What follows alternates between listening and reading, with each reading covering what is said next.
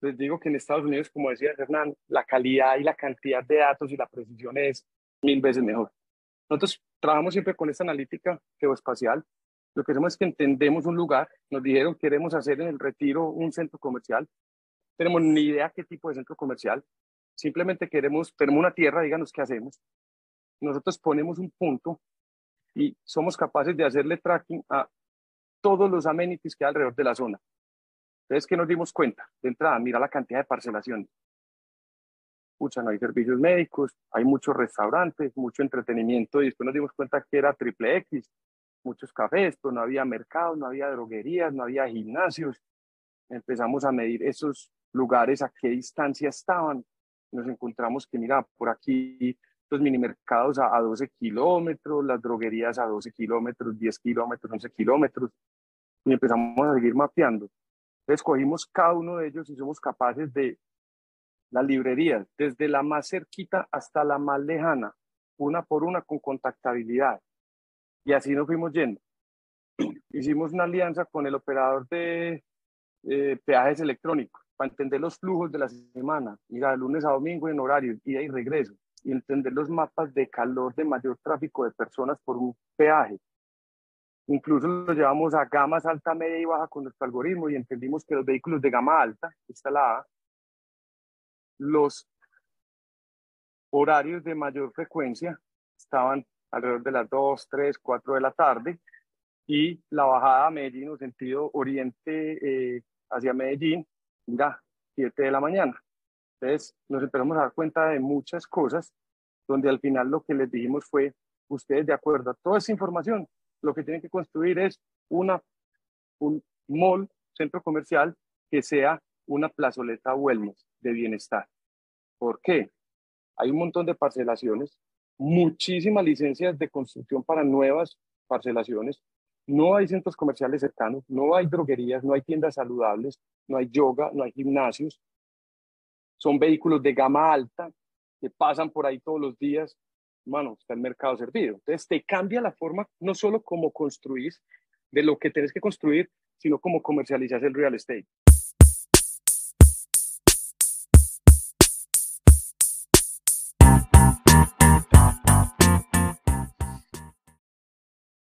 Bueno, don Hernán, bienvenido otra vez.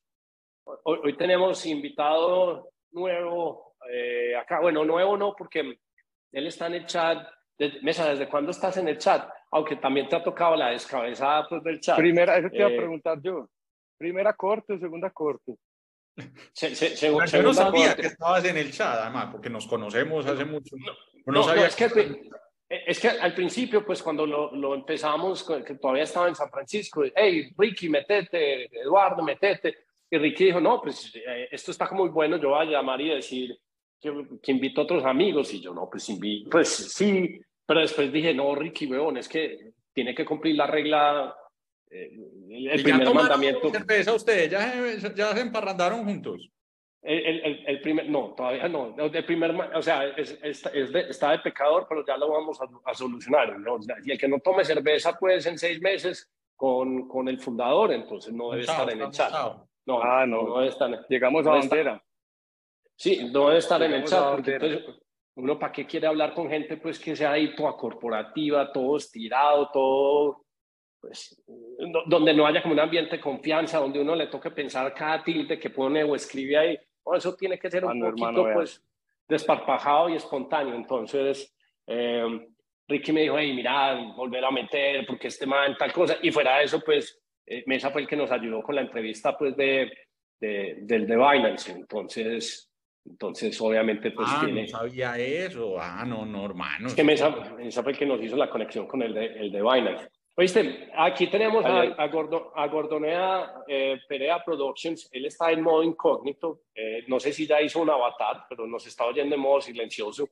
Eh, oíste, ¿puedes saludar o no sos capaz? ¿O no, o no has aprendido a manejar el micrófono del Zoom? No he aprendido. ¿No ha aprendido? Ah, bueno. No, no, sí, sí, sí.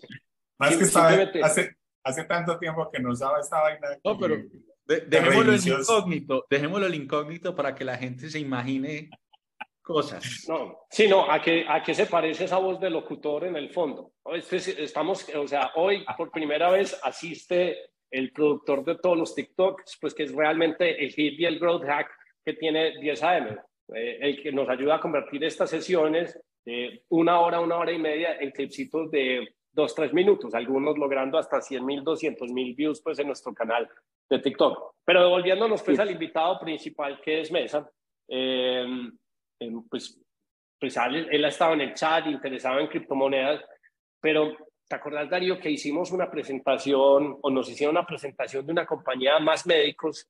¿Es más médicos Mesa? Sí, sí, más médicos. Nosotros somos, nosotros somos partners de más médicos, nosotros somos Human Living Data y somos el partner que ayuda con toda la estrategia de, digamos que, inteligencia artificial eh, orientada al desarrollo del negocio de más médicos.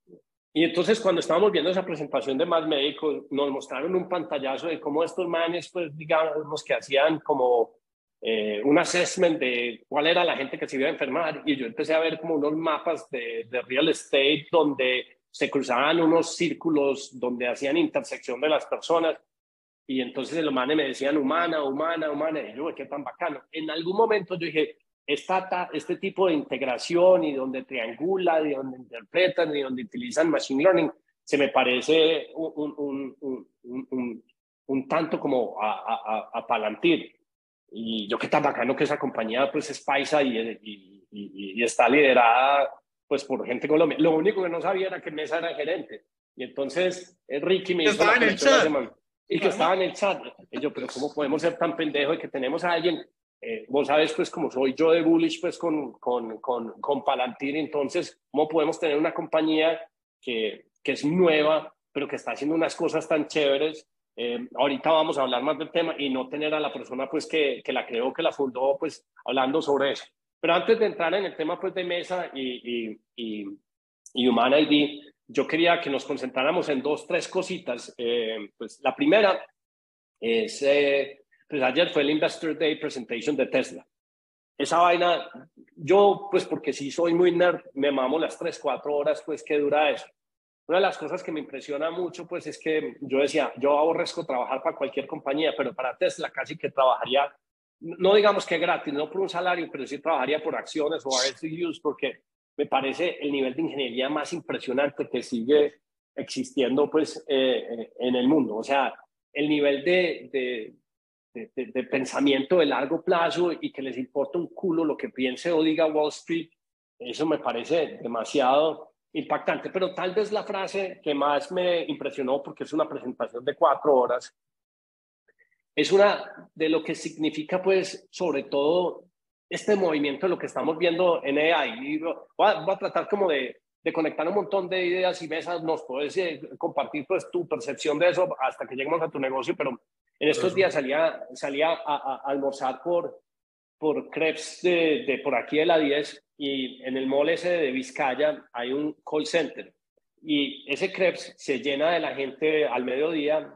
de, de los del call center yo decía, ¿quién carajos quiere ser socio, dueño o invertir en un call center con todo esto que está pasando de, de AI? Es que, ¿para qué va a tener uno un soporte, pues, de, de, digamos que computadores biológicos cuando es mucho más eficiente, pues, tener GPUs, CPUs haciendo eso, pues, con, con, con AI? Entonces, me, me impresiona el impacto de la cantidad de negocios de hoy en día que se van a acabar y luego conectando con, con, con lo de Tesla, donde el huevón de Elon llegaba y decía que la creación de valor más importante, pues en monto de capital, the biggest asset value creation will happen cuando autonomous driving happens. O sea, simplemente por el beneficio o digamos que la utilidad que significa pues los neural nets y la inteligencia artificial vas a pasar de tener la utilidad de un vehículo que convencionalmente en, semana, en, una semana son 5 o 10 horas,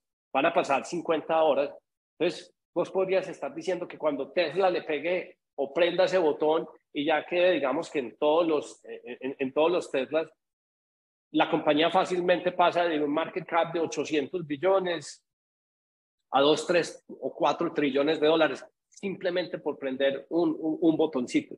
Entonces, es el impacto o qué tan significante es el tema de AI, desde vehículos siendo totalmente autónomos hasta decir, una operación de un call center se acaba. Entonces, pues, eh, eh, eso, es, eh, eso es como, como el preámbulo que quería, quería como plantear en, en principio para que ya si Mesa nos cuente un poquito, pues, de quién es él, qué está haciendo y cómo su compañía en Medellín, pues es una de las compañías líderes en, digamos, en, digamos, en las implementaciones de AI y como una compañía que es relativamente joven, ha hecho cosas tan importantes como ya, ya llega facturación más de un millón de dólares y tiene clientes tan relevantes como Binance, pues que es el primer, el primer eh, crypto exchange del mundo. Entonces, ¿qué es lo que estamos haciendo? Y lo otro que me parece súper importante es que esa matemática no es de Silicon Valley, que es una matemática que la podemos aprender en las universidades de acá, Machine Learning, eh, álgebra lineal, y son unos paisas aquí dándole a eso. Entonces, Mesa, ¿por qué no arrancas y nos contás quién sos vos? ¿Cómo terminaste en esta compañía? ¿Cómo llegaste a ser el gerente? ¿De dónde se originó la idea? ¿Y qué estás haciendo? Y, y como ejemplos bacanos, y nosotros estamos haciendo preguntas a medida que, que, que nos vayas contando. De una, de una, Hernán. Mil gracias, hermano, por la invitación aquí al espacio. A Darío también, que lo conozco de, de vieja guardia. Muchas preguntas. Muchas preguntas, hermano. Muchas gracias. Eh, la primera, polero a morir. De hecho, fabriqué cerveza en su momento, también por allá en el año 2017, 2018, teníamos una cervecería artesanal en Amagá que se llamaba Cedro Negro. Se quebró porque la producción no la tomábamos, no salía a la venta y nos dimos cuenta que, que hacer cerveza no era, tan sencillo como, hermano, es que de cada bache nos salían 60, 90 cervezas, hermano, y eso era un fin de semana clavado produciendo y después la, al otro fin de semana... Lo que, lo que sí tenían era buen grupo de control de calidad. Nada, es que...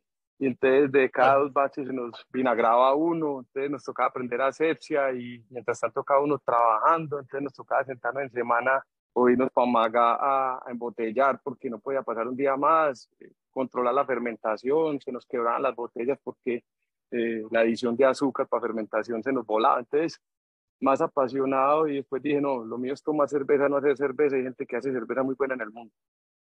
Súper amante de las New England IPA, de las Hazy IPA, de las de Abadía. O sea, soy un polero, pero bien apasionado.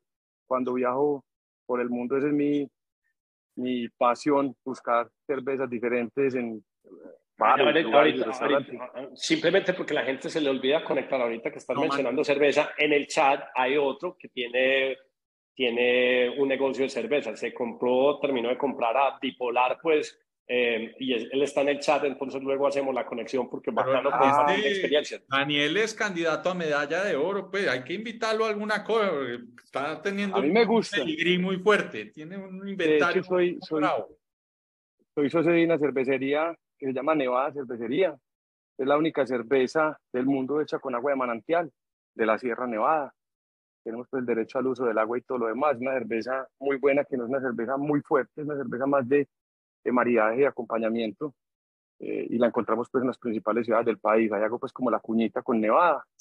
Entonces sí, sí, muy aficionado. Pues no, no, no, no solo en la cuñita con Nevada, nos tenés que compartir el link en el chat y, y, pues también lo compartimos acá pues porque es que nos gusta tomar cerveza, entonces nos podríamos desviar y hacer el capítulo de cerveza nomás, pero incluso pues, que el interés hagamos una cata de cerveza en estos días, nos reunimos, que sea un motivo para reunir a la gente del grupo que esté por aquí. Esa me Uy, este man, hermano, este man. podríamos hacer, buena idea. Podríamos hacer, podríamos hacer un che, pero en vez de vino con carne, entonces con cerveza. De una, de una, de una. Entonces, bueno, eh, pasión, cerveza, la bici, el fútbol, los niños, mi familia, mi esposa y mis hijos. Y hermano, trabajar. Y lo que vos decías ahorita, segunda pregunta estuve en el mundo corporativo, estuve en Bancolombia, estuve en, empresas corporativas, luego de Turbo Hoy. Y no, hermano, a mí lo que me gusta es andar de camiseta, de tenis, me gusta más en la sombrita que el valor empiece a hablar solito de, de las buenas prácticas y de lo bueno que uno haga. Aquí no es el que más hable, hermano. Nosotros vivimos en un país donde le creemos más de verdad a los políticos y que a los que a los mismos científicos.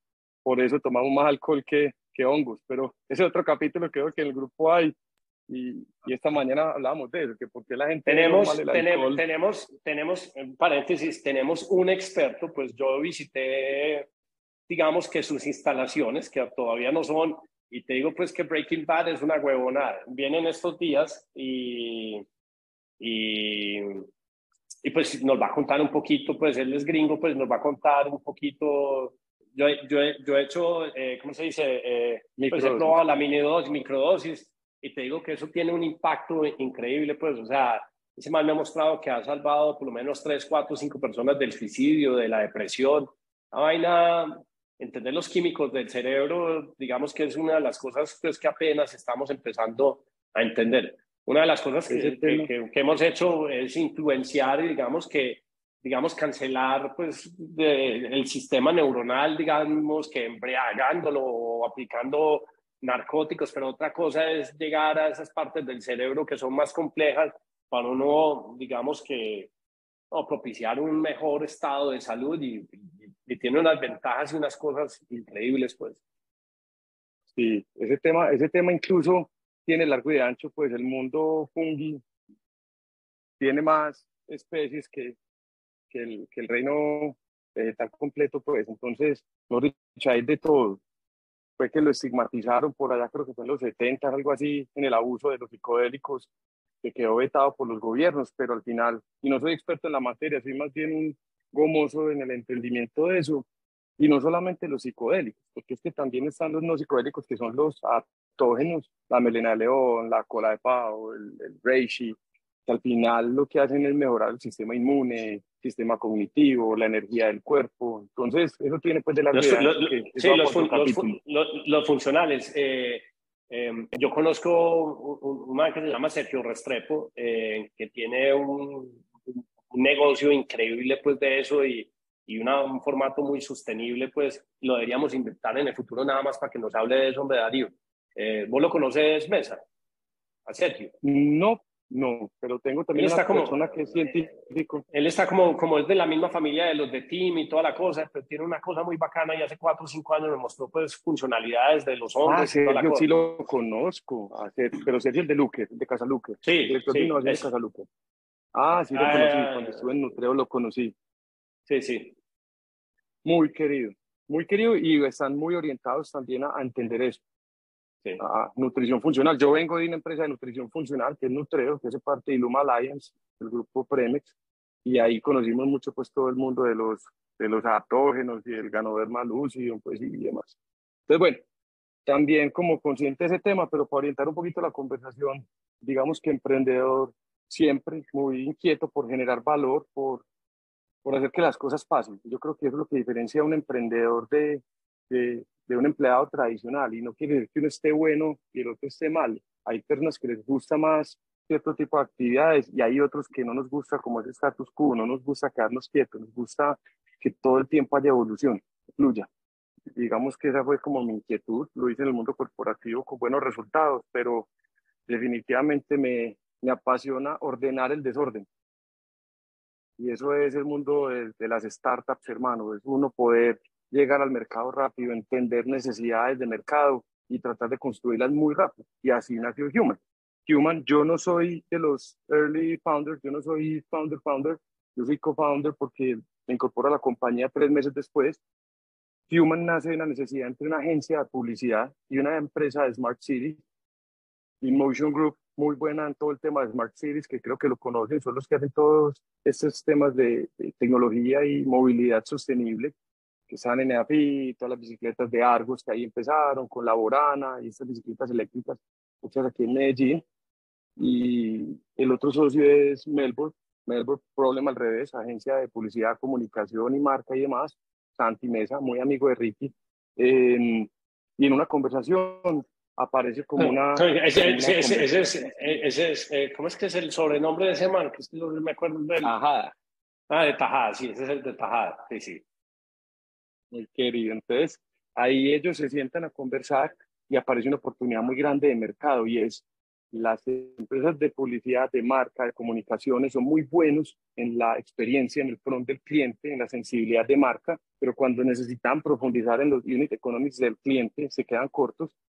Y la otra empresa muy, muy ingenieril, muy tecnológica, de mucha data, pero cuando iban a sensibilizar los clientes, hermano, faltaba un poquito de como ese entendimiento. Entonces lo que dijeron fue, ¿por qué no creamos una empresa muy buena en data que genere insights, que genere oportunidades, que sean muy buenas de la experiencia de cliente, con la usabilidad muy buena, pero con los unit economics muy buenos para que las empresas puedan desplegar estrategias. Entonces, ¿qué es Human? Human es una empresa que desarrolla tecnologías que le facilita a las compañías la toma de decisiones. Y ahorita mencionabas un tema y voy a empezar con ese paréntesis y es, yo soy igual de consciente a ustedes cuando yo digo por qué la gente invierte en negocios tan tradicionales sabiendo que se van a morir. Y creo que parte del aprendizaje nuestro ha sido que la gente, para que adopte tecnologías, se puede demorar décadas. Hoy uno de nuestros insights es que las personas no saben que la tecnología le ayuda a las compañías a tomar decisiones. Y nosotros ya estábamos con modelos de machine learning, con hipersegmentaciones a una fintech de 12 millones de transacciones, para entender que las mujeres que compran vestuario los sábados, que tienen más de cuatro créditos en simultánea, que su ticket promedio es inferior a 100 dólares, es el 35% de una compañía. Sí, eso es muy teso, pero para que el gerente de esa compañía entienda que eso le va a apalancar su negocio, tiene que tener un nivel de, no solo de entendimiento, sino de permeabilidad, de estar en la jugada para que sea consciente de cómo esas herramientas le generan valor. Hoy yo, por ejemplo, hablo con mucha gente, a mí me gusta mucho ChatGPT, lo uso de hecho mucho, pero me siento hablar hoy con personas alrededor que ya lo conocen y me dicen, sí, lo probé, sí, gomoso unos días pidiéndole que me hiciera un contrato, que me dijera cuáles eran las empresas más ganadoras en leones de canes en el mundo y al tercer o cuarto día ya no sabía para qué utilizarlo. Y yo creo que eso va a terminar siendo la evolución. Cuando la gente entiende que la tecnología es un medio para llegar a un fin, ahí esa adopción es la que acelera. El problema es que, sobre todo en esos países subdesarrollados, somos muy malos o, no, yo no quiero calificar de malos, somos perezosos de pronto, yo creo que la palabra para tildarlos mejor y es, o para tildarnos, de ser nerdos, de entender, de saber para qué me sirven a mí las cosas en función de mis objetivos. Entonces, lo que termina uno haciendo es mandando a desarrollar una aplicación. Eso era hace 5 o 6 años. Todo el mundo quería la app de cualquier cosa. Y hoy ya todo el mundo quiere el AI de cualquier cosa. Pues no sabes para qué te sirve, pero como eso es tendencia, no, hacen algo con inteligencia artificial para mi negocio puta, pero ¿qué quieres resolver? ¿A dónde vas? ¿Cuál es tu objetivo? de, de A a B, ¿cómo querés llegar? ¿Qué te duele en tu negocio? Y ahí nació la historia de Binance que ahorita Ayer, ayer en una, la presentación, pues que fue tres horas, entonces el proceso como de Elon Musk es eh, hacer preguntas, eliminar cosas, simplificar y luego agregarle velocidad. Y la mayoría, yo, ese síntoma de problema que, que vos describís es una cosa que siempre me ha parecido a mí muy típica de muchas personas que están, digamos que haciendo un razonamiento a partir de la analogía. Cuando alguien tiene un chicharrón, primero piensa en hacer un software y lo único que tiene que hacer es empezar a escribir los datos y meterlos en una tabla de Excel. Y solo cuando esa persona te haya reventado en el Excel y tenga un problema de escala, que quiere decir no le alcanzan las horas del día para extraer la información usando el Excel, entonces de pronto merece que haga un software. Pero tienes razón, la gente piensa primero en soluciones complejas, digamos que convulsionadas, eh, simplemente porque creen que el nombre o la aplicación, eh, simplemente por ponerlo ahí, va a hacer que la solución sea mejor. Y eso radica casi siempre cuando uno está tratando de solucionar un problema por analogía y no por first principle thinking. E, entender, eh, es que no hay nada más importante que entender la pregunta, no recibir la pregunta, sino entender la pregunta para uno tratar de saber qué tipo de respuesta le acopla. Entonces, la mayoría de la gente no es que no sepa tomar decisiones, sino que es que no entienden las preguntas y entonces como no entienden las preguntas no saben qué respuesta extraen y entonces tienen que existir compañías como las de ustedes que interpretan los datos y simplemente hacen como, ¿cómo, cómo, cómo lo digo? Pues como... Separan eh, la, la, ¿cómo es? Eh, la paja de... Son como unos cirujanos haciendo, respingando la información para que finalmente puedan entender eh, los datos y así le meten modelos de aprendizaje para poder extraer más información a escala, pero realmente eso es lo que pasa. Lo que pasa es que no entienden ni siquiera las preguntas esenciales. Y uno lo ve pues no solo en países subdesarrollados como el de nosotros, o sea, el problema del ataque del 9-11 fue que tres entidades del gobierno americano no se hablaban, no se hablaba el FBI, no se hablaba la CIA y no se hablaba no sé cuál tercera entidad. Y entonces por eso llegaron y los cogieron normal. Pero el FBI sí sabía, el otro sí sabía, pues, el Departamento de Inmigración, pues, eh, que en esa, no era en esa época no existía Homeland Security, sino que era pues pues el, CPB, Chief Patrol Border Officer, no se dieron cuenta, pero todos tenían la información. Y eso es lo que pasa hoy en las compañías. Todo el mundo tiene la información, pero como nadie se habla, porque nadie sabe cuáles son las preguntas, entonces entra humana a, tratar de decir, hey, mira, la información se le da así. Hay, hay un tema súper, súper bacano y es el mejor ejemplo. Uno de mis competidores, y a mí me da hay veces como dolor mencionarlo, porque si vos lo llevas a un escenario claro, no es un competidor, pero dado lo que estamos hablando, eventualmente lo es, es Power BI. Entonces, todo el mundo está matado porque tiene un Power BI. Todo el mundo. Yo aquí tengo mi tablero, mira, yo aquí hago seguimiento. Entonces, claro, vos vas a la empresa, hablas con comercial. ¿Cuáles son tus KPIs? La venta. Perfecto. Vas a marketing. ¿Cuál es? No, el mío es el ROI, es este, es este. Ah, okay. Y el de tecnología y el de innovation. Ok. Siente esos cuatro a conversar para el objetivo común de la empresa. Cada uno está viendo su tablero, a cada uno le están pagando por sus resultados. Les importa un pepino cuál era el reto de compañía. No importa el reto mío que yo tengo que resolver y soy responsable de él. Human lo que hace es, como se enamora del reto, y si hay cinco, hacemos cinco retos. Pues nos enamoramos de cada uno y cada uno le metemos una metodología que le llamamos los growth loops y es, lo identificamos muy rápido. Nosotros funcionamos en una lógica muy parecida al de una consultora. Vos coges un McKinsey, un EY, BCG, ellos van y entienden y te hacen un diagnóstico. ¿Qué es lo que pasa? Que con ese dolor que tenés, BCG se demora cinco o seis meses, meten un batallón de gente, por eso te cobran en millones de dólares, y a los seis meses te dicen, vea, el diagnóstico. Y hay que ejecutarlo así. Pero en esos seis meses consumieron tiempo de las personas, visitas, trabajos de campo, eh, todo tipo de análisis. Human lo que hace es, a través de datos externos, internos y datos que adquirimos en el mundo, lo que hacemos es que en menos de tres semanas generamos el diagnóstico. Y ese diagnóstico es convergente. Entonces, ¿qué es lo que pasa? Ese diagnóstico no lo puede discutir marketing, comercial o innovation. Puta, ese es. Y como ese es, le hacemos metodologías de agilismo muy rápido, de experimentación. Entonces, en ese orden de ideas, todos están apuntando al mismo objetivo y no cada uno desde su tablero buscando lo que más le conviene. Entonces, digamos que ahí queremos cambiar un poquito el chip en la forma como abordamos los retos para que los clientes sean capaces de tomar decisiones, que sean capaces de seguirlas midiendo, que sean capaces de escalar y comerse la torta por pedacitos. Es que no hay mejor frase que esa. Aquí todos queremos hacer de todo y lo queremos hacer bien. Puta, no, haga, haga una cosa a la vez, pero hágala bien. E, y eso que decir de los datos, pues vuelvo y traigo a colación la presentación de Tesla ayer. Entonces un man llegaba y decía, ¿cómo nos diferenciamos nosotros con una compañía de, con un BMW, un Ford? Me dice, es que cuando cuando el, el, el, digamos que el director de área de ingeniería es uno, el de creativo es otro y el de manufactura es otro. Y los tres están aparte y van y la rinden cuenta. Entonces, estos manos pusimos ingeniería, manufactura y, y, y, diseño juntos y los cuatro les toca hablar, porque el que diseña tiene que saber cómo ese diseño le impacta de manufactura. Entonces, todo el mundo lo que termina haciendo es hablando solo en unos siglos aislados y por eso es que la data no se propaga y por eso es que todo el mundo empieza a tomar decisiones simplemente porque la gente no está conversando y no está hablando. Entonces, una cosa tan elemental, pues que uno a veces dice, no, ¿a qué consultora voy? Y le pregunto y, y, es, y es, un tema de, de, simplificación de cómo se comunican. Entonces, en ese ejemplito que, que yo explicaba, entonces una de las cosas que Tesla ha hecho muy significativa es que, por ejemplo, para tratar de reducir el costo de una tecnología nueva, Normalmente un, carro cuando lo, vos lo armas en una planta como la de Ford o la de Renault, entonces un montón de gente hace las piezas de, los parales, del capó, del techo, y, luego ensamblan todo eso, y luego son como cuatro o cinco personas metidas ensamblando cosas chiquitas que uno sabe que tienen dificultad.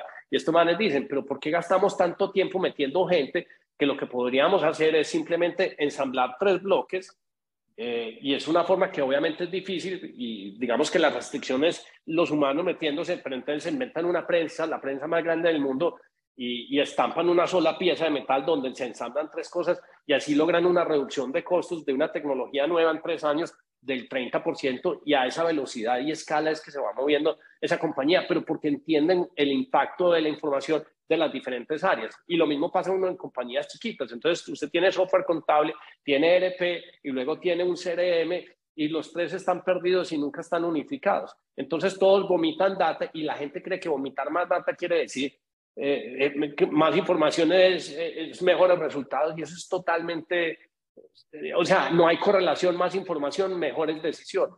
Uno necesita buena información. Pasamos de un mundo donde no había data a un mundo donde hoy nos abruma la data, que es peor.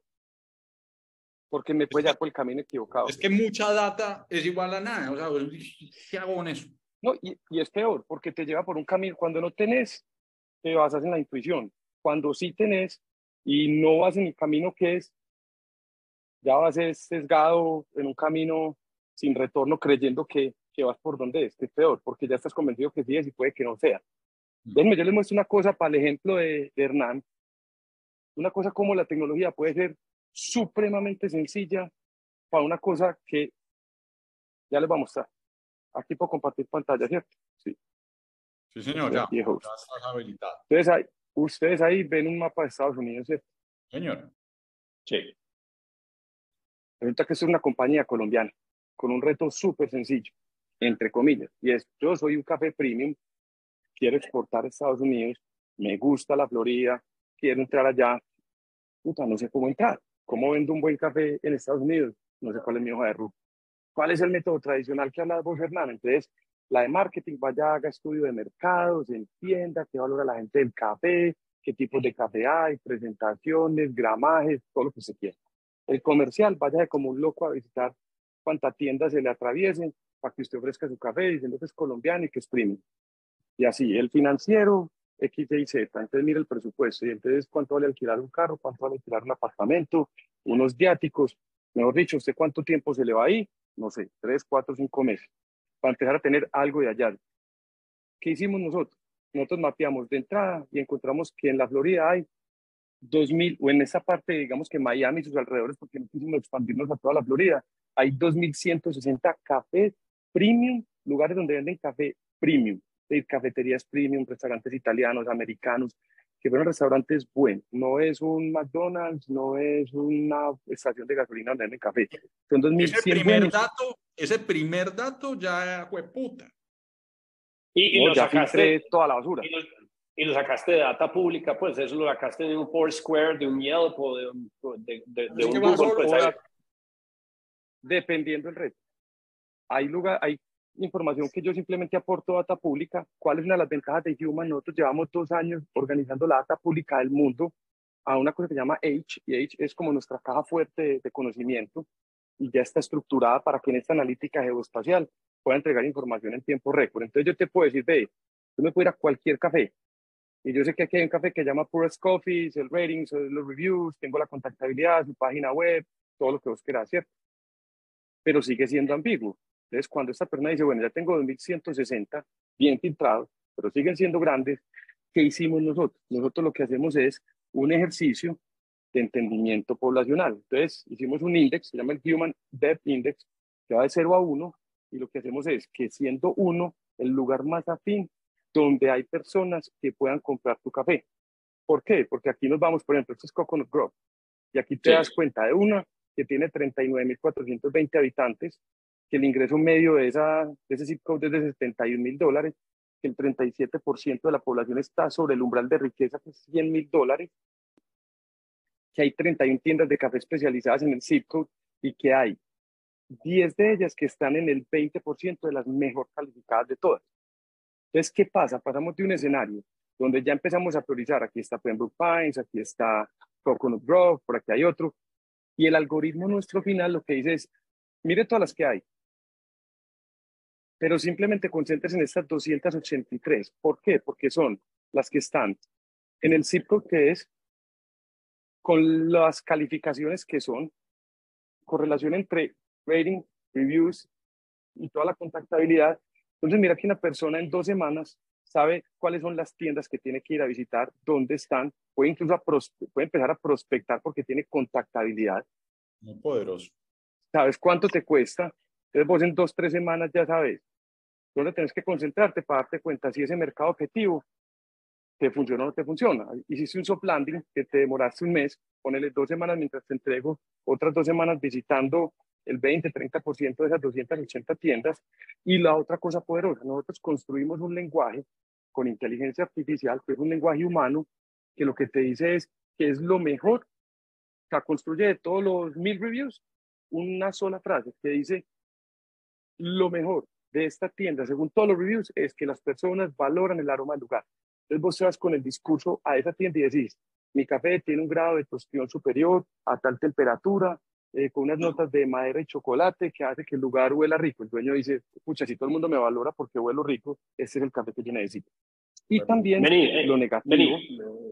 pero vení, eh, porque es que yo, yo creo que estamos como volando muy rápido sobre unos datos que me parecen, no, no quites el mapa, que me parece como muy primordiales, pues, porque es que quiero que la gente entienda qué quiere decir cuando uno dice, implementamos un algoritmo y utilizamos inteligencia artificial para llegar sobre ese dato eh, del aroma del café. O sea, ¿qué, ¿qué modelos estás aplicando?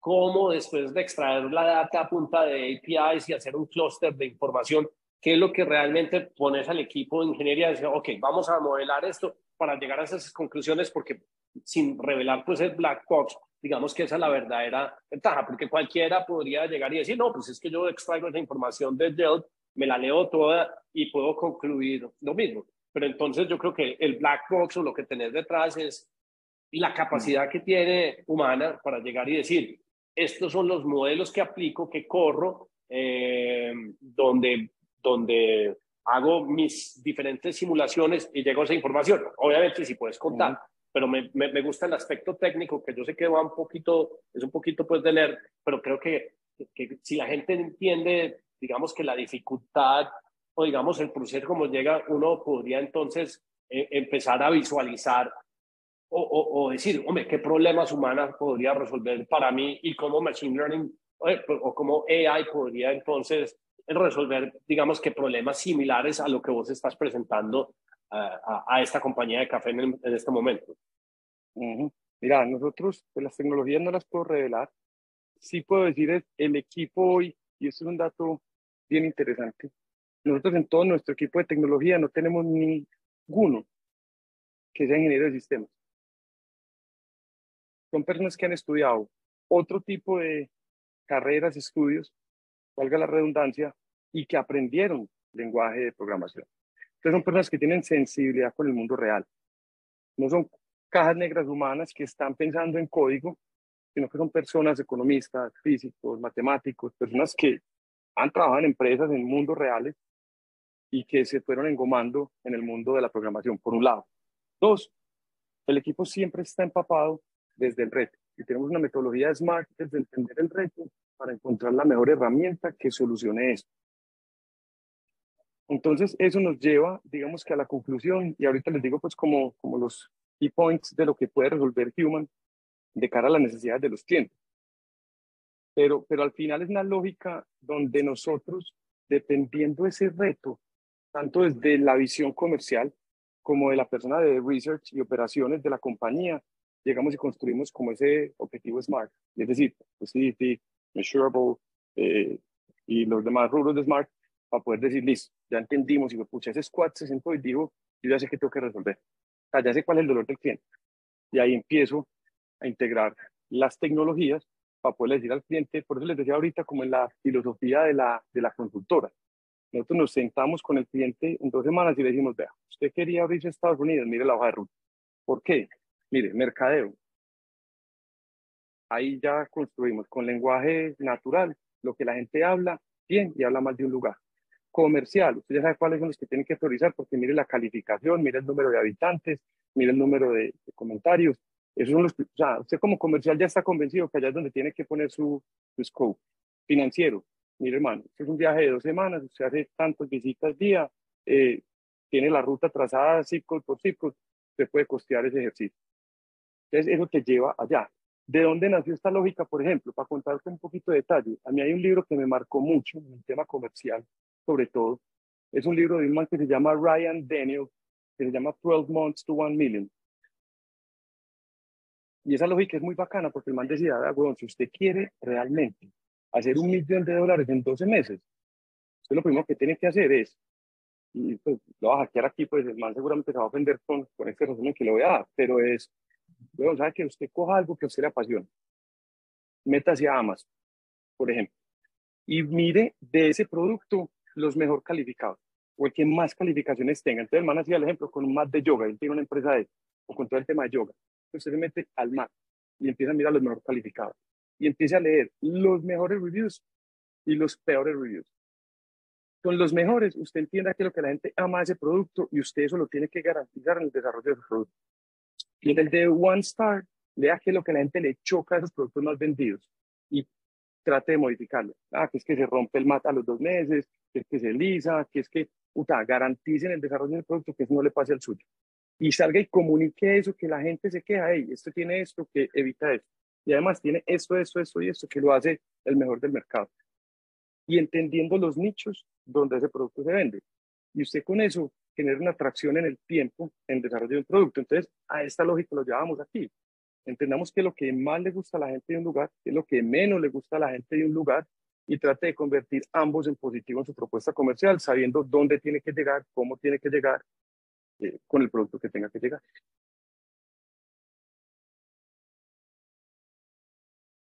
Poderosísimo. Estás en mute. Yo no oigo. Sí, me, sí, sí me, me, queda claro, pues, cómo, cómo, cómo aplican la lógica. Entonces, seguimos mostrándonos, pues, como el resultado final, pues, de eso. Seguimos mostrando, sí. Mira, eh, otro ejemplo bacano que hicimos nosotros, un aeropuerto en el país. Y esto es una cosa muy chévere para mí esto, esto sí me botó a mí la cabeza cuando lo desarrollamos con el equipo. Y esto es cómo nosotros entendemos el comportamiento de los seres humanos en cualquier lugar de la Tierra sin un solo dato de ningún cliente. Me explico, lo voy a poner aquí así de fácil. Esta es la forma como se comportan las personas un domingo en un aeropuerto en Colombia. Entonces yo aquí cojo, por ejemplo, un centro comercial y yo les puedo decir, vea señores, aquí es un punto muerto. Pero aquí, hermano, ahí el spot tiene que valer mucho más. Y no es porque yo soy el dueño del centro comercial, no. Puta, es que resulta que es que aquí está Krebs. Ah, pues llevan mucho flujo. Krebs, venga, muévase para acá. Yo le doy un año de gracia. Y aquí que ya tengo flujo garantizado, monto tu establecimiento. Ejemplo. O, pucha, temas de seguridad y salud en el trabajo, tema de movilidad, tema de muchas cosas, de cómo entiendo yo las personas, cómo se mueven. Y eso fue, aquí vuelvo y empato, el tema de Binance. Daniel Acosta, es amigo mío, compañero del colegio desde kinder. Dani pues migró a Estados Unidos cuando tenía como 12, 13 años y teníamos un contacto una vez al año, dos veces al año. Cuando yo conozco este producto, yo llamo a Dani y le digo, Dani, sé qué retos tiene. Desde Binance, de Medellín, Colombia, para Binance Mundial. No, Dani, huevón, espate a ver tal cosa. Y yo, no, yo te quiero mostrar algo. Y es una de las cosas que yo quiero que, si esto sirve aquí de inspiración para la gente, es muy cliché, pero créase el libro, mucha cuenta. Y no le dé pena buscar al que sea. Yo soy de los que digo, mañana hay que buscar una reunión con tal persona. Yo no lo conozco y allá le llego. Y no soy ni TikToker, ni Instagramer, ni, ni tuiteo, no tengo ni seguidores. Yo, yo sé llegar a esa persona. Y cuando llego a esa persona no me da pena y estoy convencido de lo que tengo. Ojo, si tengo algo, que es sólido, no con humo, porque con humo me gasté como y me quemo. Te le dije, yo creo que usted tiene que ver eso. Entonces él tiene un reto y es entender las comunidades afines a cripto para hacer un onboarding, para hacer una adopción de personas que, por dicho, ¿cuál es el reto para mí hoy de cripto? Adopción. Es un tema de timing. Estamos a años de que eso pase, pero cada vez se acelera más y si somos capaces de tener tecnologías que ayuden a eso. Entonces, por ejemplo, yo le dije, yo te puedo decir en Bogotá dónde están las comunidades más afines a cripto. ¿Basados en qué? Aquí les voy a contar. Yo pongo un punto en algún lugar de la Tierra, eso es un aeropuerto, pues yo lo puedo poner en un cajero de Bitcoin. Y yo les sé decir, esa persona que visitó un cajero, o todas las personas que visitaron un cajero de Bitcoin, dónde viven, dónde trabajan y cómo se desplazaron para haber llegado al, al cajero. O, por ejemplo, un curso de Platzi, y fueron 10.000 personas. Yo no voy al dato particular, pero yo sé las 10.000 personas dónde viven, yo sé las personas dónde trabajan y cómo se movilizan y qué otras afinidades tienen. ¿Y, qué utilizas? ¿Algún tipo de dato de los móviles o qué estás, qué estás utilizando para, para, digamos que correlacionar, pues extrapolar esa información? No correlacionar, sino extrapolar esa información. Hay mucha data. Eh, la data de móviles es súper, súper protagonista en este tipo de ejercicios, más data pública que nosotros le damos eh, imprimiendo, digamos que a los, a los ejercicios.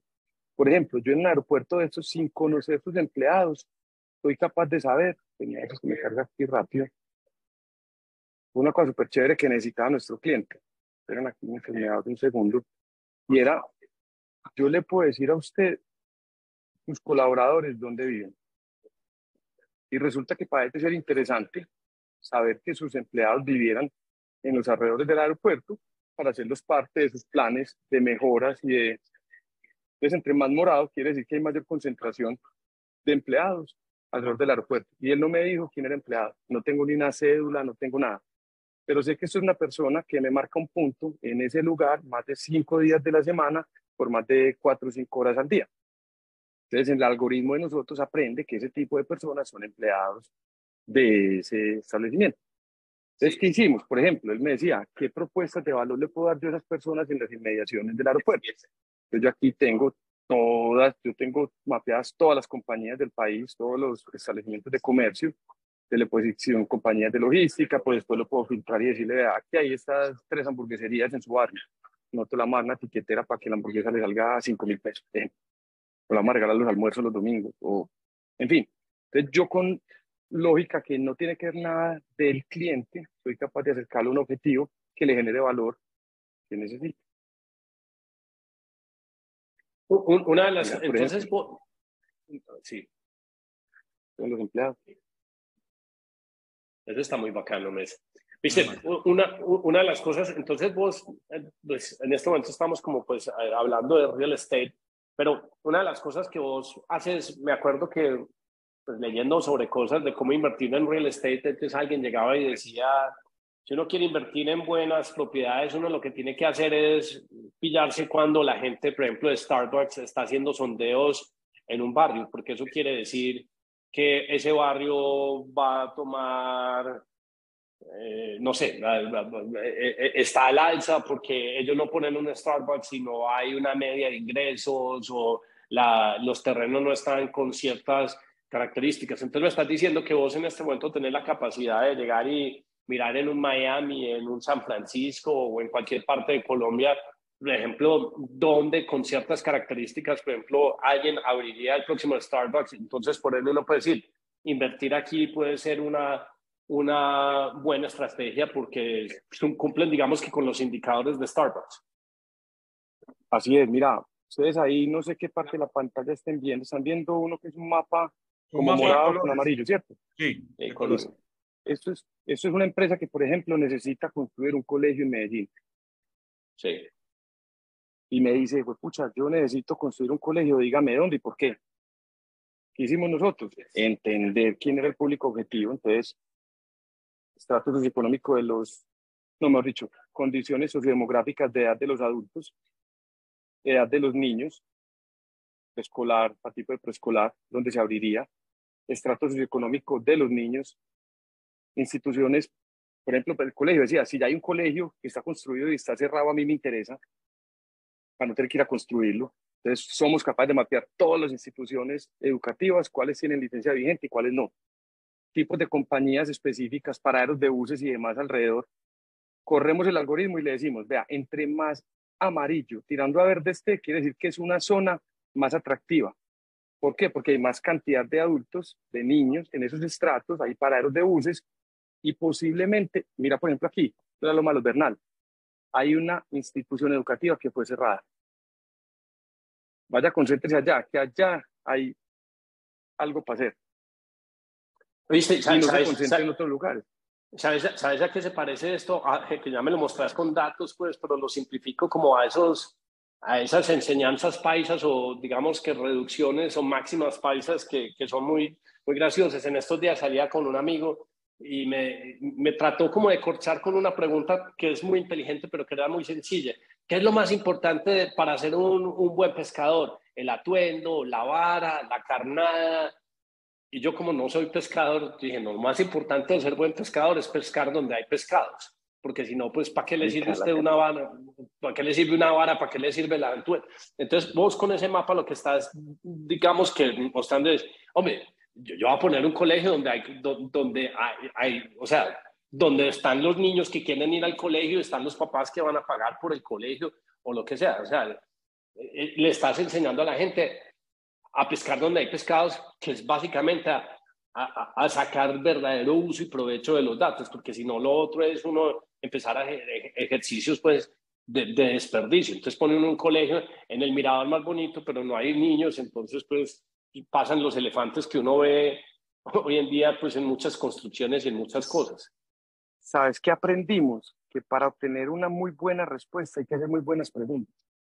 Exacto. Y va en línea con eso que estás diciendo. Y mira, esto mismo lo hemos hecho, por ejemplo, un cliente muy grande aquí en Colombia nos dijo, hey, acabo de comprar un edificio en la 26 en Bogotá, o no sé qué hacer con él.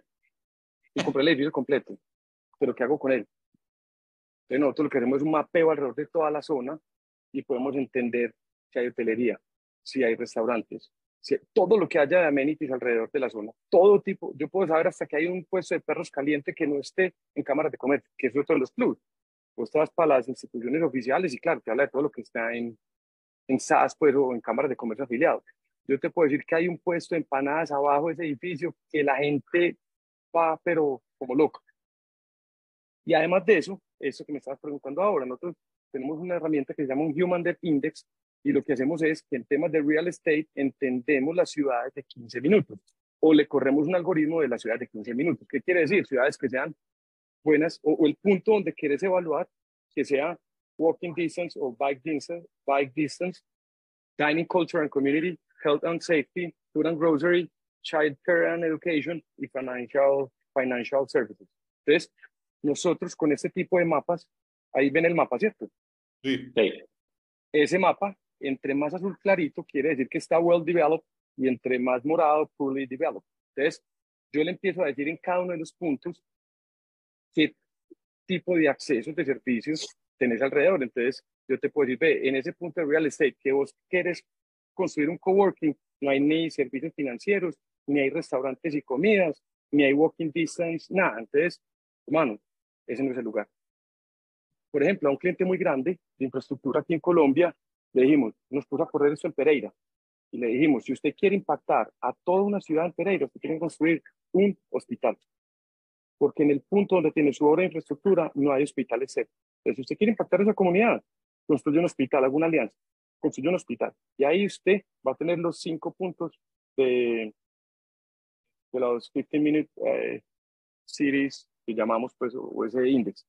¿Qué más podemos hacer? Nosotros podemos mapear, por ejemplo, todos los No, no, es, eh, eh, espérate, porque es que me estás poniendo a volar. O sea, nosotros pues ahorita pues estamos en este proceso pues de terminar de montar el fondo de cripto que tenemos, pero, pero el segundo fondo que queremos pues es el fondo de, de real estate. Y yo ya estoy pensando que pues tenemos que convertir en aliado estratégico, porque pues yo sí prefiero pues normalmente uno lo que haría es entrar en Estados Unidos con el MLS o con un broker y mirar unos, un silo y hacer un comparativo, pero me parece mucho más robusto.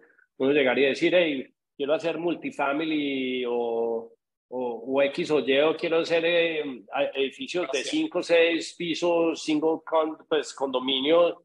Entonces, pues si me puedes decir, si me decís que, que vos tenés una herramienta donde pues puedo ver todo con un mayor grado de de claridad, pues, y que un retorno mucho más alto, pues, esto lo estaría utilizando. Y tengo un montón de amigos, pues, que están en real estate que, que serían primeros, los más curiosos, pues, tengo, tengo en, Miami, no sé si has visto esos edificios bacanos que se llaman Paramount, Paramount Day, Paramount, toda esta cosa.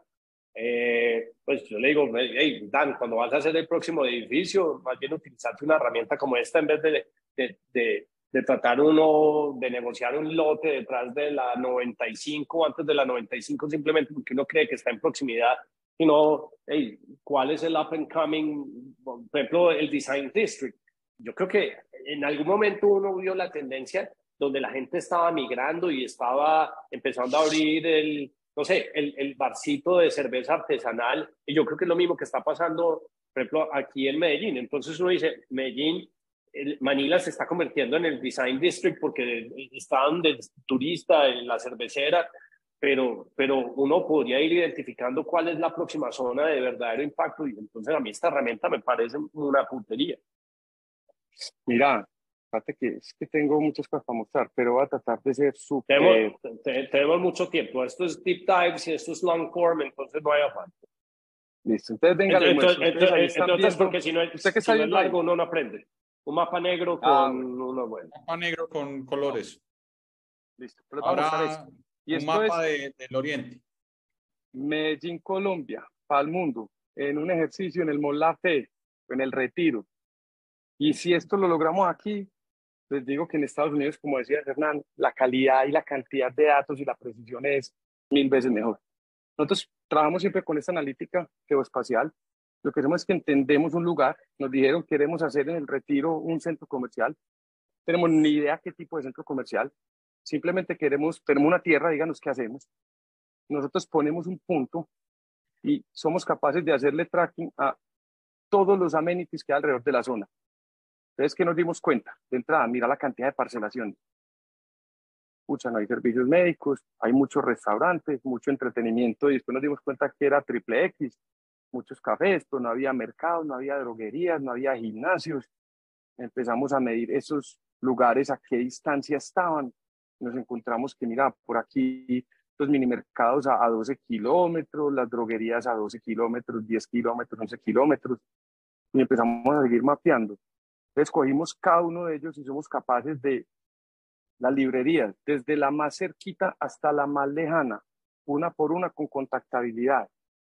Y así nos fuimos yendo. Hicimos una alianza con el operador de eh, peajes electrónicos para entender los flujos de la semana, mira, de lunes a domingo en horario, ida y regreso, y entender los mapas de calor de mayor tráfico de personas por un peaje. Incluso lo llevamos a gamas alta, media y baja con nuestro algoritmo y entendimos que los vehículos de gama alta, esta la A, los horarios de mayor frecuencia estaban alrededor de las 2, 3, 4 de la tarde y la bajada a Medellín o sentido oriente eh, hacia Medellín mira, 7 de la mañana. Entonces nos empezamos a dar cuenta de muchas cosas donde al final lo que les dijimos fue, ustedes de acuerdo a toda esa información, lo que tienen que construir es una, un mall, centro comercial, que sea una plazoleta wellness de bienestar. ¿Por qué? Hay un montón de parcelaciones, muchísimas licencias de construcción para nuevas parcelaciones, no hay centros comerciales cercanos, no hay droguerías, no hay tiendas saludables, no hay yoga, no hay gimnasios. Son vehículos de gama alta que pasan por ahí todos los días. Bueno, está el mercado servido. Entonces te cambia la forma, no solo como construís, de lo que tienes que construir, sino como comercializas el real estate. No es lo mismo cuando te vas para Mundo Verde, te vas para una tienda saludable y le decís que usted tiene que estar aquí porque mire lo que va a pasar aquí. mire la gente que usted va a tener alrededor de su zona es afín a su negocio.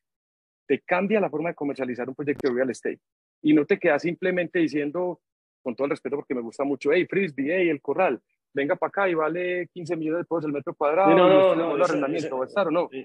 Eso, no tiene sentido. Eso no tiene sentido. No, esto, eh, eh, esto, esto me parece tan bacano que se me van ocurriendo como varias ideas. Darío, adivina con la que tengo así como entre ceja, pues es que después de ver todo este mapeo, eh, yo no sé si has visto en uno de los podcasts pasados que nosotros em, pusimos unos hotspots de helium y básicamente estamos haciendo minería por retransmitir señales a equipos de, de low run.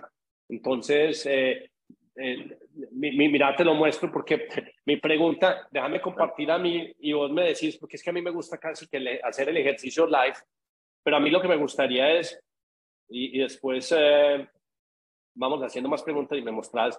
Ah, bueno, aquí están. Eh, ¿Dónde es que están los otros? Bueno, voy, a, voy a escribir aquí. Mira, nosotros tenemos en este momento eh, tres dispositivos, pues, de donde estamos transmitiendo señales. Entonces, eh, más o menos entendés el concepto pues, de que es un helium Sí, sí, sí, sí, yo estoy, de hecho, en el grupo. Lo, lo, has visto. Pero mira, mira esta vaina, a mí me gustaría llegar y preguntarte, ¿oíste, hombre? Aunque en este momento creo que todos dan iguales, pero que me digas, ¿sabes qué? En vez de ponerlo aquí subiendo por las palmas, ese hotspot, vaya y llene de hotspots este sector de Itagüí, o de Caldas o lo que sea, para que, no sé, eh, aumente la transmisión. Entonces, este lo tenemos como al frente de, de, pues, del edificio inteligente. Entonces, mira la transmisión de él. Pero es donde uno empieza a hacer la combinación. Entonces, imagínate uno llenando ese espectro, pues, pero con, con, con esa información. Entonces, bueno, es decir, pues mira, si hay tantas unidades y como es una API, pues que estás jalando ahí, imagínate uno simplemente extrayendo más información, pero pescando. Em, lo, que nosotros hicimos fue tirar una vara y pescar a ver si salía alguna hay agua y entonces vamos a ver si hay pescado. sí, hay, hay, agua y entonces como hay agua uno cree que hay pescados, pero es que con lo que yo ya estoy viendo acá dice, no, pues eh, los pescados están realmente en esta, en esta otra, en esta otra zona, entonces vaya y lo pone acá y hable con todos los que tengan restaurantes en Copacabana, me parece, pues, e, e, el uso y las aplicaciones me parece casi que infinitas. Yo no sé cómo ustedes no están más ocupados todo el resto del año y, cerrando clientes pues a, a, diestra y siniestra. Eso era lo que, lo que quería como mostrar. Eh, a ver si puedes seguir compartiendo, pero deberíamos hacer, un, deberíamos hacer un ejercicio live con eso que te acabo de mostrar para mostrar, hey, mira, humana, simplemente con esta información, digo, vea, ¿sabe que Vaya y ponga los hotspots en este hexágono o en este cuadrante eh, que hay en Medellín y usted va a tener una, una posibilidad de retransmisión la, más, la más, digamos que increíble del mundo. Entonces uno podría ir llegar, ahí podría uno llegar entonces al Solana Foundation o podría llegar a los del Helium DAO y decirles, hey, papás, acá es donde hay que poner más hotspots porque es donde más señales de low-fi. Entonces, ese, por ejemplo, es puro mundo cripto. Pero a mí las aplicaciones, vuelvo y te digo, desde el fondo de real estate, yo creo que uno, yo no haría un edificio de, de cinco o seis pisos chiquitos sin antes haber gastado en sin preguntarle a Daniel, pues. Es que Mira, nosotros partimos de una premisa y es, nosotros siempre le queremos garantizar a los clientes que por lo menos con el mismo esfuerzo el impacto sea muchas X mayor. Y es eso, o sea, para vos el mismo esfuerzo de poner un spot en un punto es el mismo de ponerlo en el otro. Pero si lo pones donde están los pescados, pues los resultados van a ser otros. Entonces, de una, o sea, hagamos el ejercicio y cuentan con nosotros, pues eso es parte de nuestro día a día. Ustedes, ustedes, eh, ustedes cuando arrancaron la compañía, o sea, yo sé que está Tajada, también está el man de Hatsu ahí, ¿cierto? Sí, ahí está Juliano Kendo. Y están los, los founders de, de Emotion Group. Y tenemos un fondo también muy interesante que es Vertical Partners, de aquí de Medellín. Pues están en todo el mundo, pero tienen base aquí en Medellín. Y, y, en, y, en, este, y en este tiempo de corta trayectoria, ¿cuál ha sido, digamos, cuál ha sido el problema que vos digas, no, qué era este, digamos que clientes con brand, pues obviamente está Binance y pues uno tener el cliente Binance me parece una berraquera. Pero ¿cuál han sido los dos problemas más tesos que vos digas, uy, es increíble lo que se puede resolver con información, que vos digas, me voy para atrás porque eh, eh, esto cualquier otro con un un approach convencional si hubiera demorado X cantidad de tiempo? Yo creo que ahí uno puede partir esa pregunta en dos. Lo que más nos duele, lo que más nos quita el sueño, y lo hace con mucho cariño, es la burocracia corporativa. Y por eso Human ya hoy está vendiendo en países mucho más desarrollados, donde son mucho más conscientes culturalmente de la toma de decisión basada en datos, Estados Unidos y Europa. Yo, yo, te voy a contar yo te voy a contar una cosa para que no te sientas tan mal. Yo empecé camellando pues en Colombia y me gasté como 5 o 7 años. Y a mí cuando empecé con esa maricadita de que, ay, vea, lo voy a pagar, pero el viernes de 4 y media a 4 y 45, yo dije, me mamé de la mamadera gallo de esto, yo no tengo paciencia para este. Y, dije, ¿sabes qué? Prefiero el 1% del mercado del sur de la Florida que el 70% del mercado colombiano, porque yo no tengo paciencia a la gastadera de tiempo. Y en ese momento, en el 2000 2008, 2003, dije, no, chao, me voy para Estados Unidos. Porque no, uno no, pues, a gastar. Y uno también tiene que venderle al que, le, al, que le entiende, pues, las cosas de, de, de, de, tecnología. Y ¿saben qué es lo más triste? Que no es solamente la burocracia corporativa, operativa, me refiero que el contrato, que la póliza de cumplimiento, que las mil firmas, sino la burocracia. La fuerza de voluntad. La, fuerza, de voluntad y la toma de decisión. O sea, y se lo digo con mucho cariño porque también estuve en esa posición y también creo que fui uno de esos que hoy estoy hablando de ellos, pero es toma decisión y no le dé miedo, asuma responsabilidad por toma de decisiones. Vos llegas con una propuesta como esta, si como este aparte les botar la cabeza, les mostrar sí, fue pucho. Pero de ahí a que sean capaces de tomar una decisión autónoma, siempre quieren consensuado, lo quieren llevar a una junta, una asamblea, que todos estén de acuerdo. ¿Qué compromiso tiene usted del retorno que me va a garantizar? Y cuando vas y negocias con los gringos, el gringo te dice, ¿usted hizo esto? Sí. ¿Qué resuelve? Ah, ok. Deme un ejemplo de lo que haya logrado con eso. Ok, yo estoy adentro. ¿Y sabe qué? Fírmeme esta póliza. Si esta póliza no me funciona, que es el deber ser de una póliza, yo me la cobro, pero ya es mi negocio con la aseguradora. Pero mi downside es mínimo, el upside es mucho. Yo tomo mucho por ganar, no tomo mucho por perder. Y al final del ejercicio, pues hermano, si me funciona, goleamos. Si no me funciona, yo ejerzo mi cobro de póliza y un placer y que te vi y estés bien. Aquí nos gastamos 45, 50 días para tomar la decisión y otros 45, 50 días para poder facturar un negocio.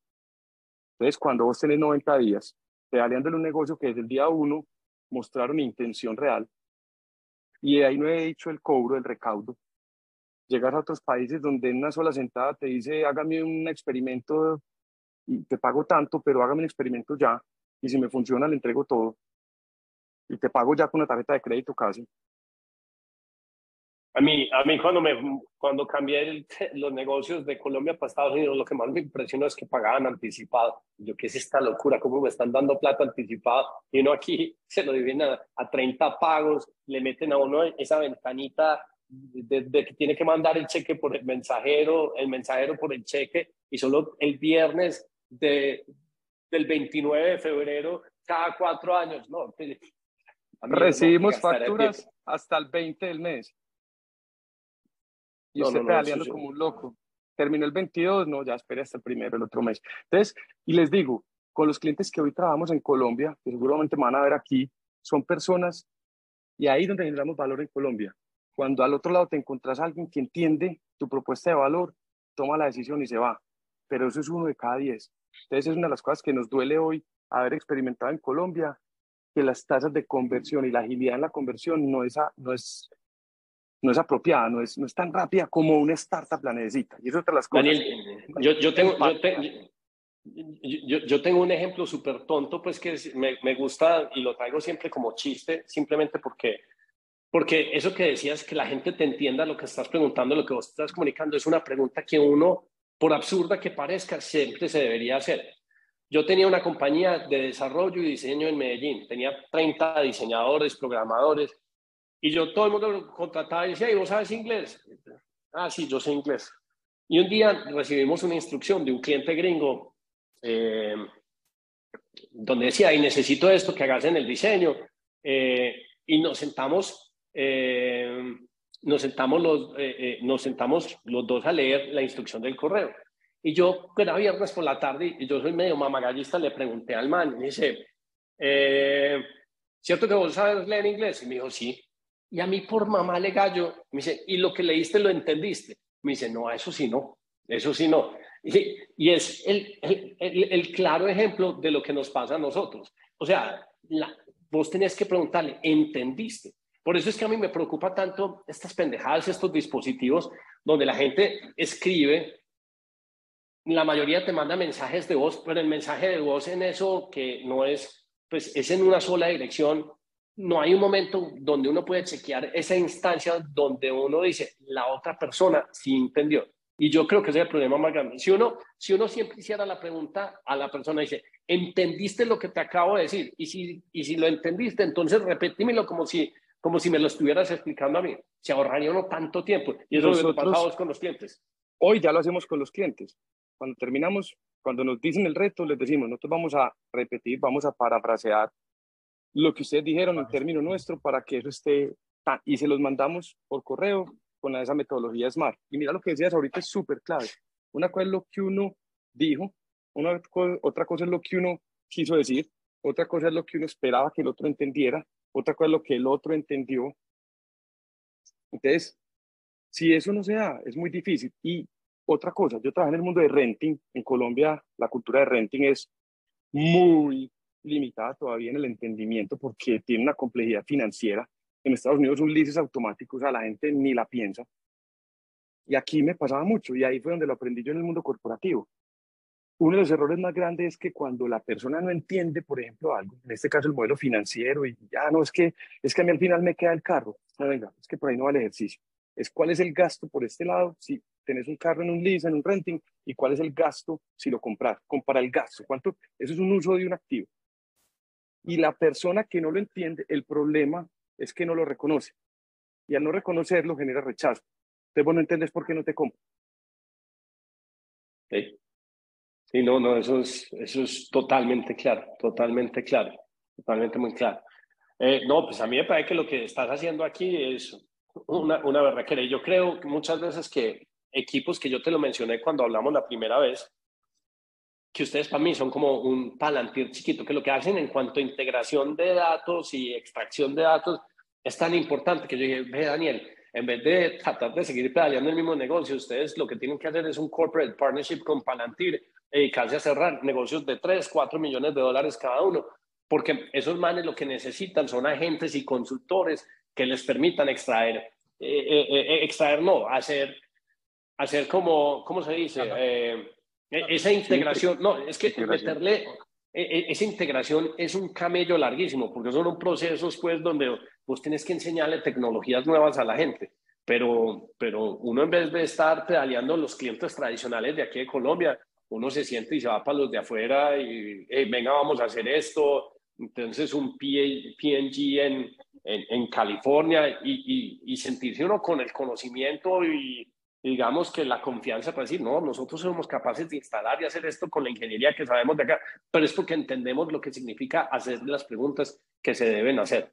Y eso me parece fundamental. Y es que, y es que así es. Mira, yo viajo ahorita el otro mes a Europa a, a atender todo el mercado de Europa tres, cuatro meses. Mi socio va a estar en Estados Unidos, uno de mis socios, y, es eso, es que cuando vos tenés conversaciones con Decathlon, con Corte Inglés, con Ferragamo, te entienden y dicen, vénganse para acá y hagamos un proyecto grande. Cuando vas a, a Nueva York, Wegmans, estamos hablando de Newlab, de clientes grandes también que nos dicen, suena interesante, vénganse para acá y miremos qué podemos explorar, porque esto, pues queremos entenderlo mejor.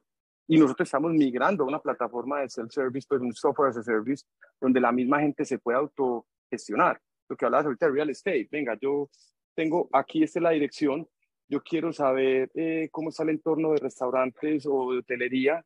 Eh, tengo este, este, tres, cuatro preguntas y uno entregarle esos que viste.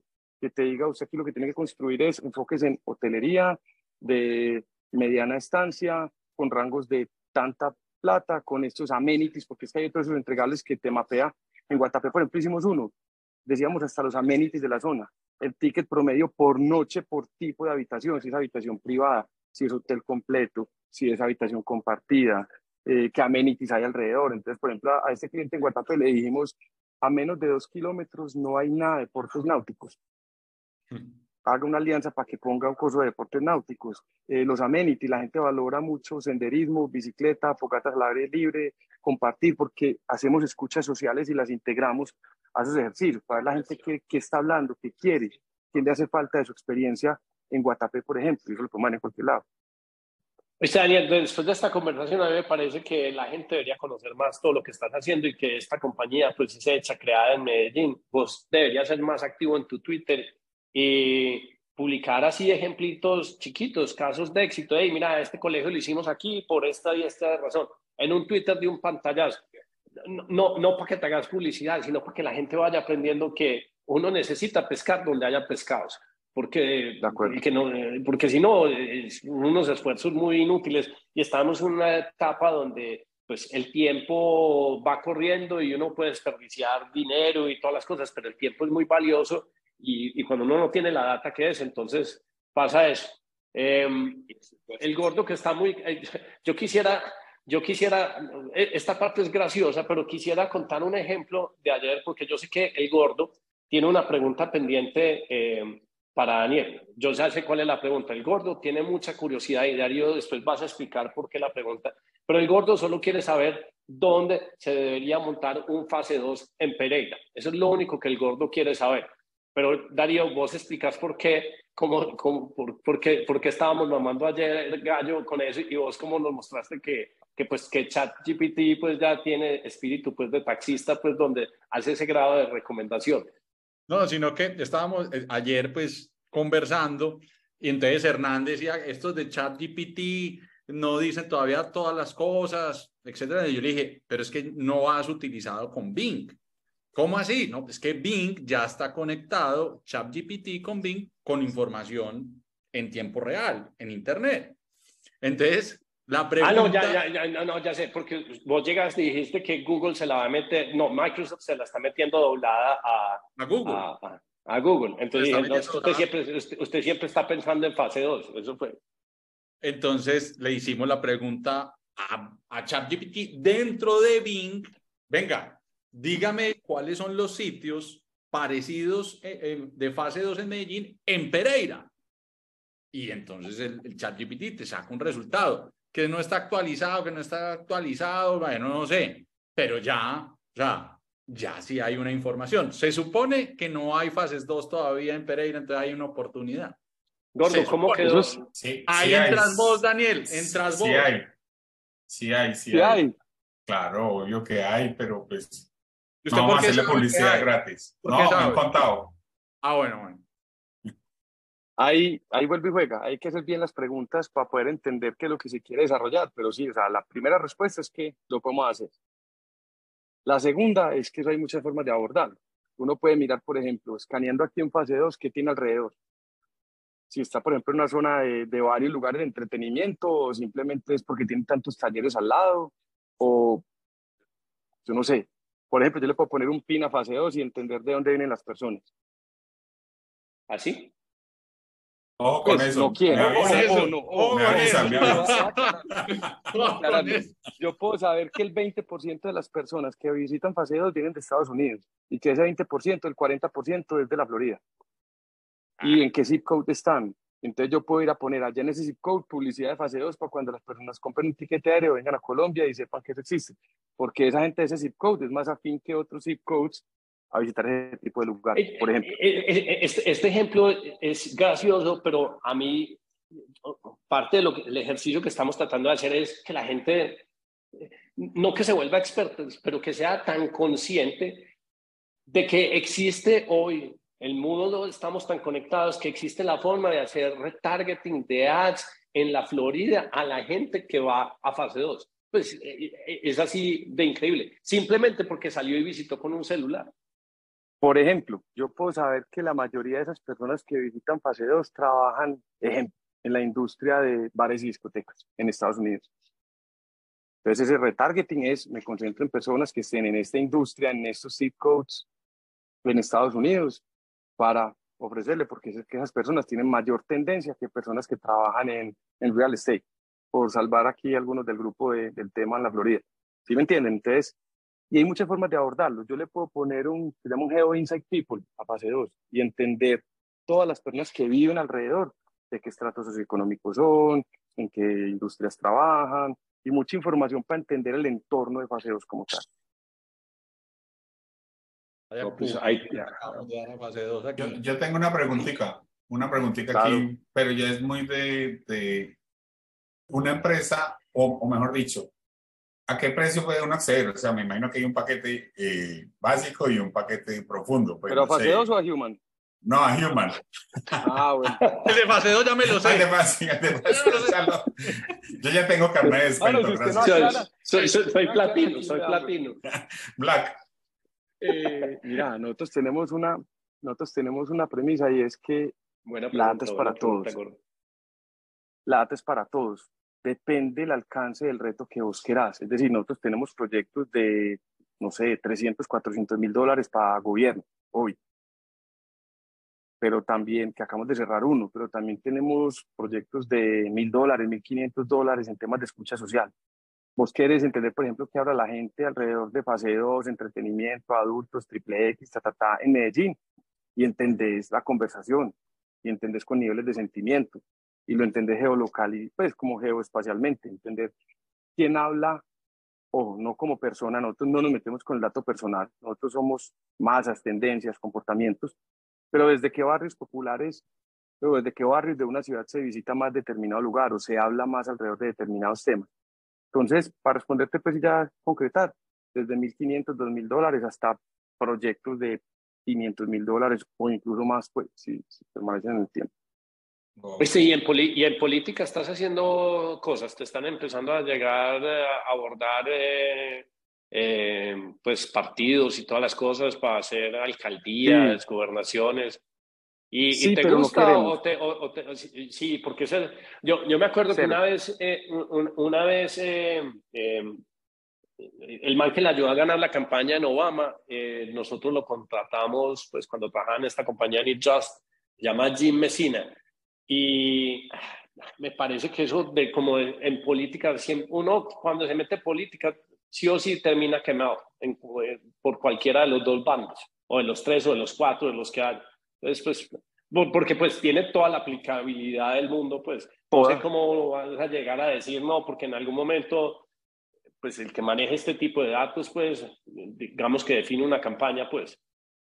Mira, nosotros, eso es una de las razones clarísimas.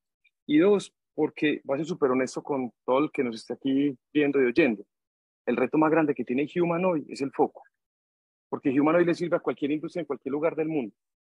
Y ese tipo de proyectos B2G, uno, por ejemplo, una de las cosas que me lo saco de taquito, les digo sí, pero con contratación directa. A mí no me lleva a licitar. Que yo ahí no me voy a meter. No, no, no, no. Y cuando, que no, entonces, no, y cuando uno tiene la información y no tiene el poder, o contratación directa y sabe que sobre una LLC en Estados Unidos me paga afuera, las condiciones las pongo yo. Porque uno ha visto las grandes, yo he visto las, compañías, las compañías grandes, o sea, un Argos tiene cero problema de pagarle a McKinsey, a Boston Consulting, y a los de acá los ponen a sufrir y a hacer cola, no, que le paguen a uno como si fuera eh, de afuera un jugador estrella yo les digo contratación directa y encárguense ustedes de todos sus pliegos, de, de todo.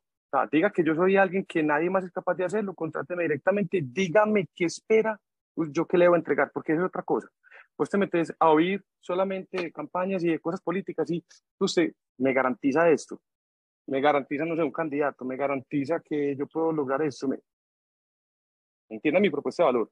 Yo le muestro las oportunidades basado en datos para que usted gole. Yo soy el que cobro los tiros de esquina pero como Beckham, se lo pongo en la cabeza, pero usted haga el gol. Yo no me voy a meter hasta allá, yo no me voy a poner a ejecutar porque yo no puedo interferir en su gente, en cómo lo ejecuta, cuándo lo ejecuta, si le gusta la pauta, qué dijo, que se calentó el tema en redes, entonces salga de tienda y entonces queda uno encrucijado. No, a nosotros no nos gusta el gobierno. Pues no nos gusta trabajar para gobierno por esas dos razones. en Colombia, sabia pues, decisión. Muy sabia decisión somos 13 empleados, pues, y no nos podemos desconcentrar ahí. Además que es lento, es burocrático. No, hoy no. Hay mucho malas, terreno. malas pagas. mejor no. Y siempre piden un favor. Donde generamos valor. Un favor. Ah, ah no.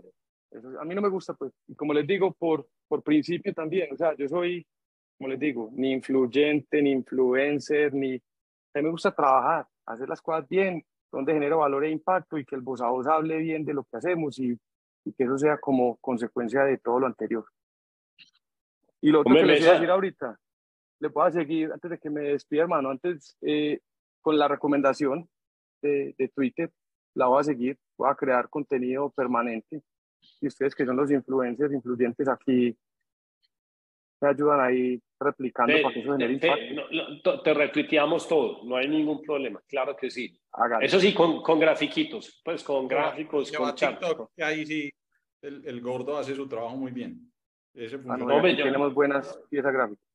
Gordo, Darío, ¿ustedes tienen alguna pregunta? Yo creo que quedó muy completo y me, gustaría, me gustaría en un par de semanas volver a hacer un update. Me gusta mucho sobre todo lo que hay en el mundo del real estate. A mí se me ocurren muchas aplicaciones y te voy a pasar por el chat, te voy a pasar, bueno, ya lo tenés, pero me gustaría hacer un ejercicio porque mira que es una cosa que se nos ocurrió al aire y, y, uno decir, hey, mira, esto fue lo que vimos en el mapa, hacer unos hotspots adicionales me, parece muy bacano ver como ese tipo de utilidad. No, es que en real estate les mostré el 1% de lo que tenemos. O sea, nosotros tenemos partners, por ejemplo, en Estados Unidos, donde les decimos dónde tiene que comprar la casa que están listando automáticamente. Todos los días yo le digo, vea, estas tres casas cómpenlas, porque están a un precio, en un lugar, con un promedio. O sea, yo voy, hago todo y le digo, compre ahí, ya. ¿Cuánto te estoy facilitando el proceso de decisión para alguien que necesita comprar una casa, reformarla y venderla. O simplemente compre para vender porque es una buena oportunidad en el momento. Sí, no. Fantástico. Y ahí muchas muy bueno. cosas. Pues. Listo. Gordo, ¿vos qué más dudas? Yo creo que cubrimos tanto tema hoy que pues mejor cortar y dejar para la próxima, pues, pero podemos tener como, me parece muy interesante todo lo que está haciendo Daniel. Eh, vuelvo y digo, para mí es como un Palantir criollo, pues, o sea, ese es el alcance y nivel de scope que le, eh, eh, le veo. Eh, oíste, el dominio tuyo es IO, ¿sabes qué? Si pudieras, lo deberías cambiar por AI simplemente por, por caché, pues, es una recomendación tonta, pues. Lo voy, a, dicen que, voy a revisar. Por, ahí dicen que Palantir, con solo cambiar palantir.com por AI, le sumaría un billón de dólares más de market cap, nada más con esa bobadita, pues ahora que todo está pues en boga. No está mal un market cap de ese nivel. Miren, estos son algunos de los clientes con los que hemos trabajado en año y medio. Entonces creo que hemos hecho cositas bien. Sí, no, muy, muy chévere, muy interesante. A mí me gustó todo lo que vi y me parece súper, súper, súper interesante. Muy bacano y qué bacanería pues que, que, que, sean paisas los que están haciendo eso, que entienden, ah, que entienden tecnología con, con, con razonamientos pues basados en first principle, que es hacer las preguntas que tienen que hacer para que luego la tecnología nos ayude a resolver bien esas preguntas. Y eso me parece un, proceso, un proceso reeducativo que uno tiene que hacer con la gente, porque es que normalmente todo el mundo dice, yo me voy a hacer un MBA, una especialización, pues nadie sabe que lo que hay que hacer es buenas preguntas desde el principio y razonar como tiene que ser.